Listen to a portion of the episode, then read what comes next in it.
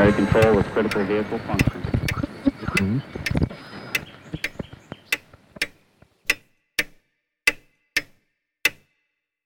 Herzlich willkommen zu Zukunft Denken, Episode 65. Titel der heutigen Episode ist wieder Getting Nothing Done. Und zwar diesmal der zweite Teil. In der vorigen Episode habe ich versucht deutlich zu machen, warum ich der Ansicht bin, dass wir in den meisten westlichen Industrienationen in einer erheblichen Infrastrukturkrise stecken und regelmäßig daran scheitern, selbst Standardprojekte, die wir in der Vergangenheit ohne weitere Probleme bewältigt haben, in angemessener Zeit und Kosten umzusetzen. Das ist das Gegenteil dessen, was in den Medien von Vertretern der Industrie oder Wissenschaft häufig vertreten wird. Statt bahnbrechender Innovation, die unsere Landschaft durchzieht, scheitern wir am Bau von Brücken, Bahnen oder Tunneln. Und in diesem zweiten Teil möchte ich ein wenig über mögliche Ursachen reflektieren oder sie zur Diskussion stellen, besser gesagt, und die Frage aufwerfen, wie wir den Zug wieder auf die Schiene bekommen könnten. Ganz besonders bei dieser Episode, wenn sie Sie zum Nachdenken angeregt hat, teilen Sie die Episode, aber schreiben Sie mir bitte auch, worüber Sie nachdenken, wo Sie zustimmen, wo Sie vielleicht andere Beispiele kennen und was für den Sie hier haben. Um ein bisschen über die Ursachen nachzudenken. Während wir uns in Teams zusammensetzen, in Design Thinking Workshops unsere Zeit verschwenden und ausführliche Konsultationen mit allen möglichen und unmöglichen Interessensgruppen durchführen, um auch noch das kleinstmögliche Risiko zu erörtern, das theoretisch bei einem bestimmten Vorhaben auftreten könnte, scheinen wichtige Fortschritte und Veränderungen der Welt da draußen stillzustehen und sich dabei aber echte existenzielle Risiken aufzubauen. Woran liegt es nun, dass wir anscheinend viele wichtige Dinge nicht mehr zustande bringen, zumindest nicht mit vernünftiger Effizienz? Ich glaube, und das ist der Punkt etwas weniger zynisch gesagt, dass wir wie bei allen komplexen Problemen es nicht mit einer einzigen Ursache zu tun haben, sondern eine Reihe von miteinander verflochtenen Ursachen finden werden. Ich werde versuchen, einige Faktoren zu skizzieren, die meiner Meinung nach wesentlich dazu beitragen. Wie schon vorgesagt, betrachten Sie es nicht als erschöpfende Analyse, sondern vielmehr als eine Aufforderung zur Diskussion. Punkt 1. Enttäuschung über die Digitalisierung und allgemeine Stagnation in Forschung und Technologie. Ich finde es bemerkenswert auch, oder gerade weil das in der Öffentlichkeit oft anders diskutiert wird, dass die Digitalisierung zwar als Produktivitätsschub versprochen wurde, aber eher das Gegenteil eingetreten zu sein scheint.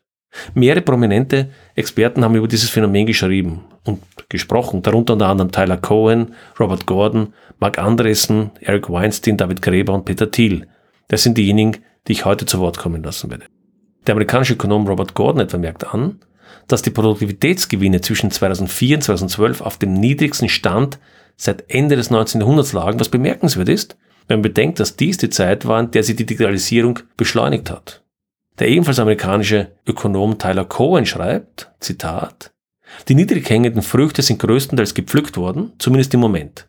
Die große Stagnation hält an und verschlimmert sich sogar noch, angetrieben von einer zunehmend dysfunktionalen Politik, Zitat Ende. Das schreibt er vor einigen Jahren. Das ist also keine ganz neue Erkenntnis. Gordons Artikel und Cohens Buch sind eben etwa zehn Jahre alt, aber es scheint sich seit damals nicht allzu viel verändert zu haben. Die Covid-Pandemie und die aktuellen Ereignisse, etwa die Energiekrise, haben das Problem wohl eher noch verschlimmert. Schon vor der Krise äußern sich andere Kritiker in ähnlicher Weise. So hat der Peter Thiel im Gespräch mit Eric Weinstein im Jahr 2019, Zitat.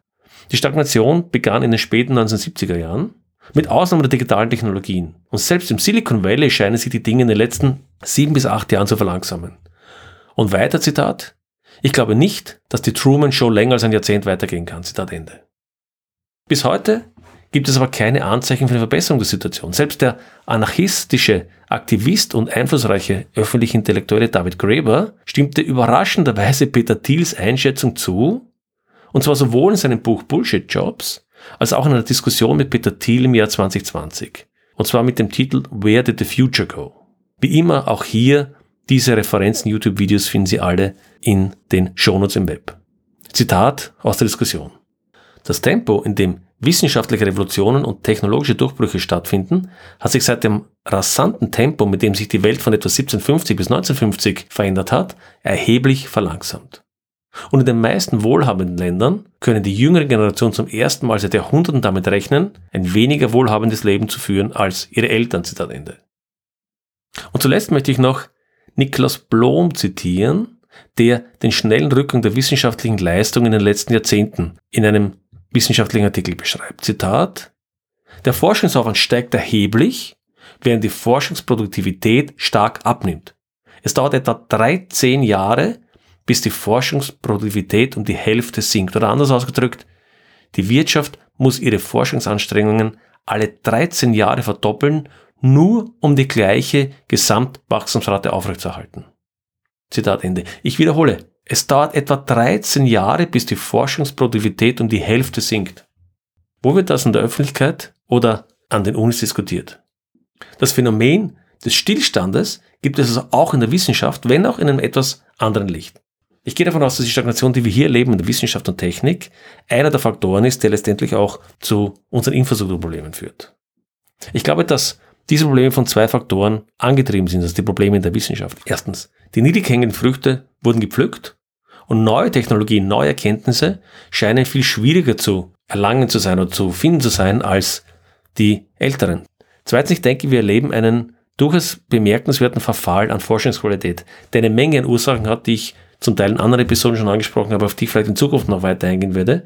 Das hat mit der Frage zu tun, was sind Anreizkriterien oder Anreizsysteme, die zur Einstellung, Förderung von Wissenschaft und Universitäten führen, Bürokratisierung, massive Mängel Wissenschaftsfinanzierung und auch in vielen Bereichen ein Mangel an kritischer Auseinandersetzung der Wissenschaft mit der realen Welt. Zitat. Die Wissenschaft hat die Tendenz, sich, wenn sie nicht kontrolliert wird, zu einem ritualisierten, selbstreferenziellen Veröffentlichungsspiel zu entwickeln. Zitat Ende. Nassim Taleb hat das gesagt.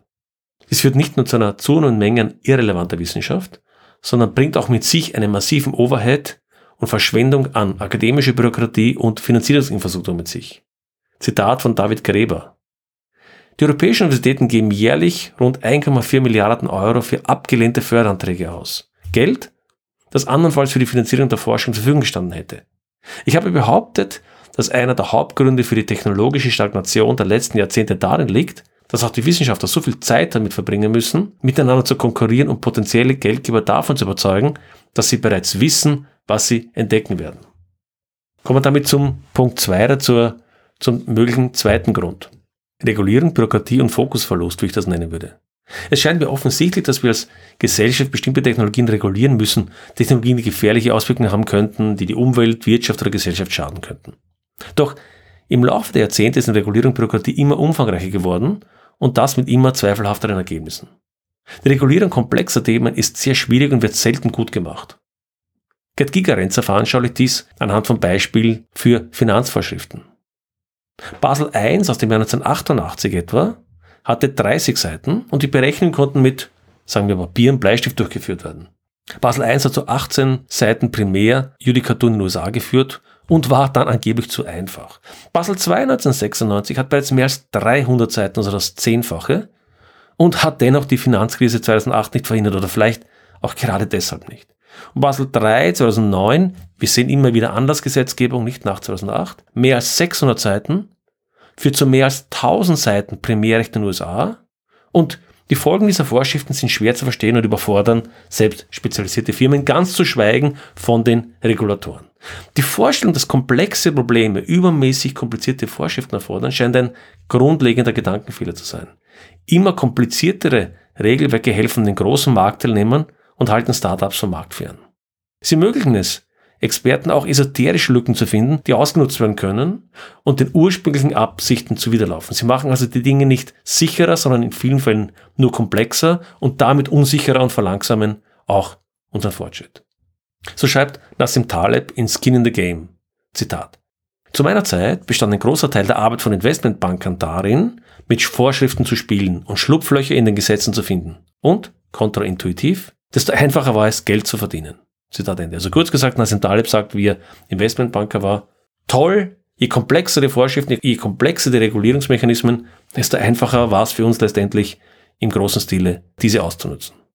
Mark Andressen, der bekannte Technologieinvestor in den USA, spricht auch von Stifling Stagnation, also erdrückender Stagnation und beschreibt dies am Beispiel zweier großer politischer Projekte von Richard Nixon. Das eine war die Schaffung der Environmental Protection Agency in den USA zur Regulierung der Umweltauswirkungen von Unternehmen. Generell, glaube ich, war das eine politische, ein politischer Schritt, den wir heute für richtig halten. Aber der andere war, und das ist wichtig, das Project Independence, das Atomausbauprogramm der Nixon-Ära.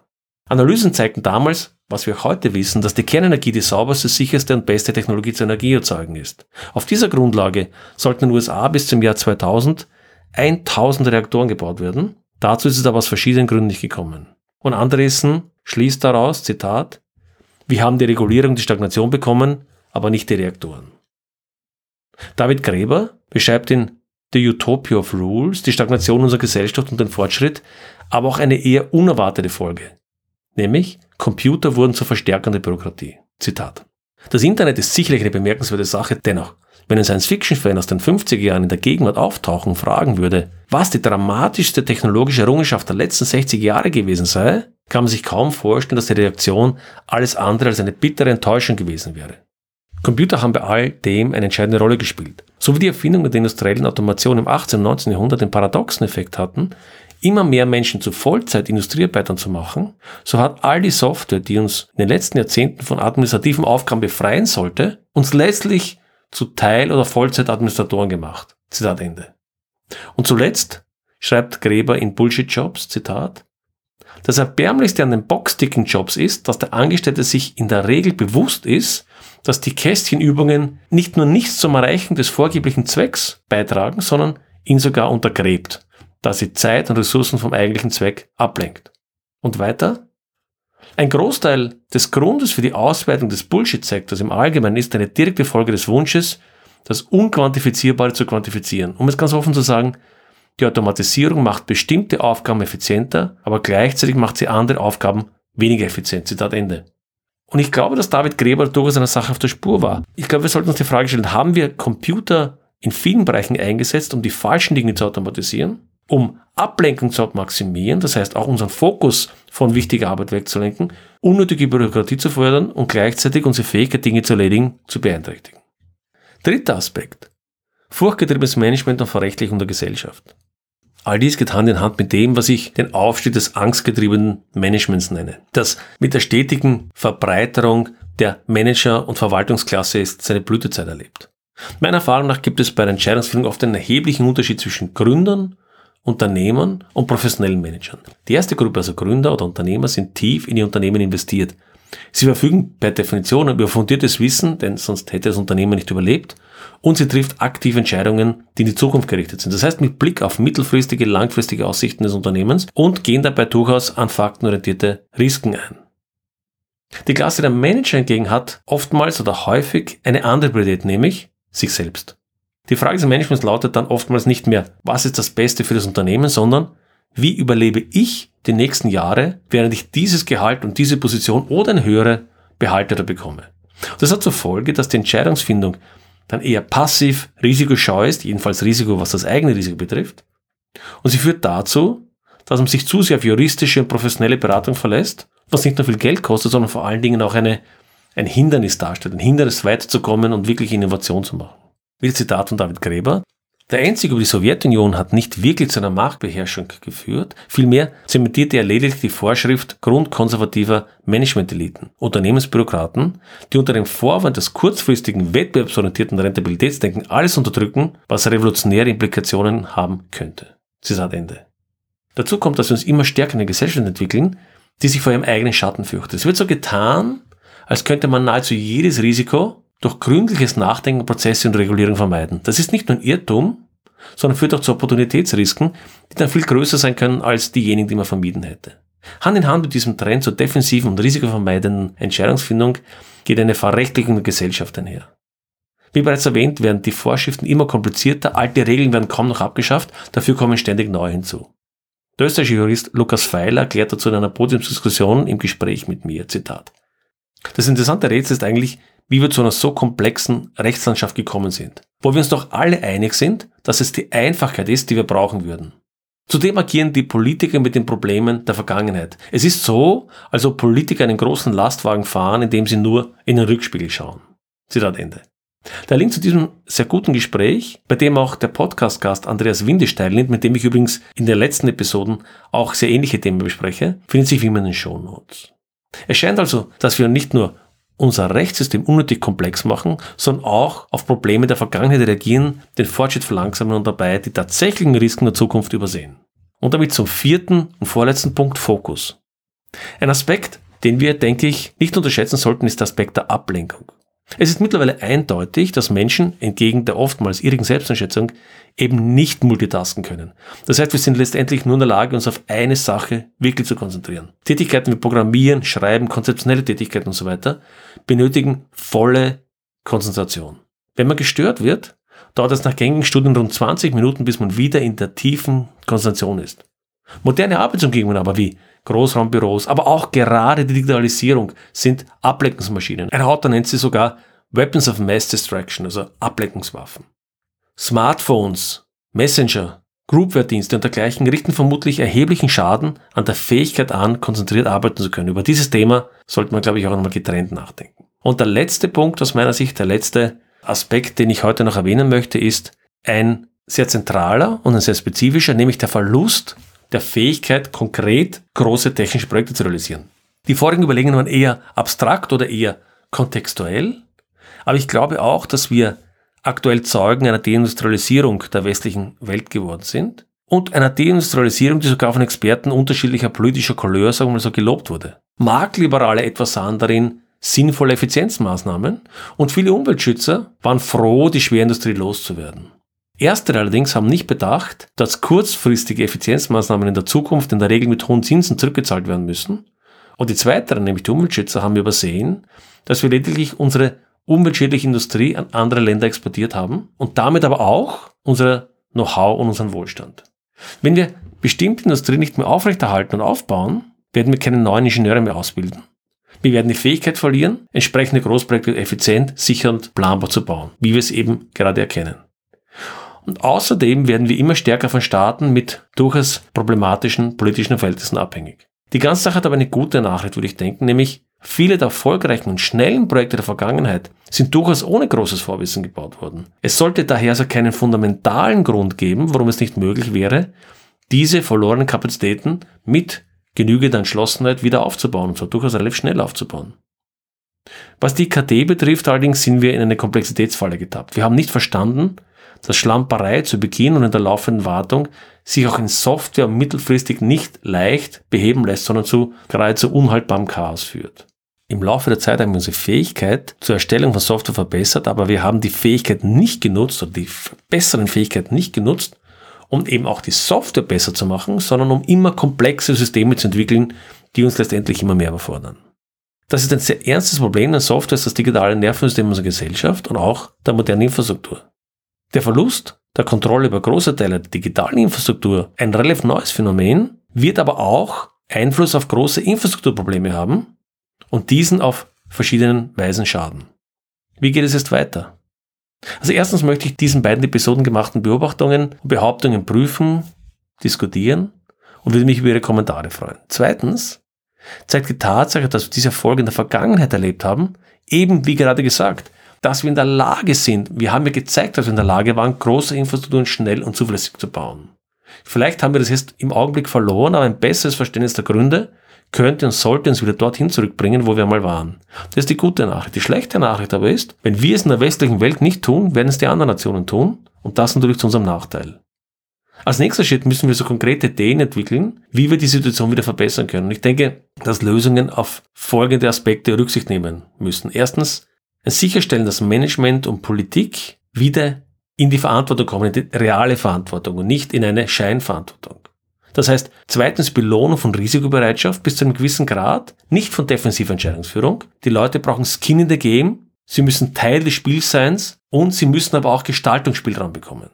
Drittens entschiedener Abbau von nicht hilfreicher Bürokratie, und das ist sehr vieles, von nicht hilfreichem Verwaltungsaufwand sowie gesetzlichen Bestimmungen. Und zuletzt auch ein grundlegendes Umdenken bei der Wissenschaftsfinanzierung und den wirksamen Anreizsystemen in der Forschung.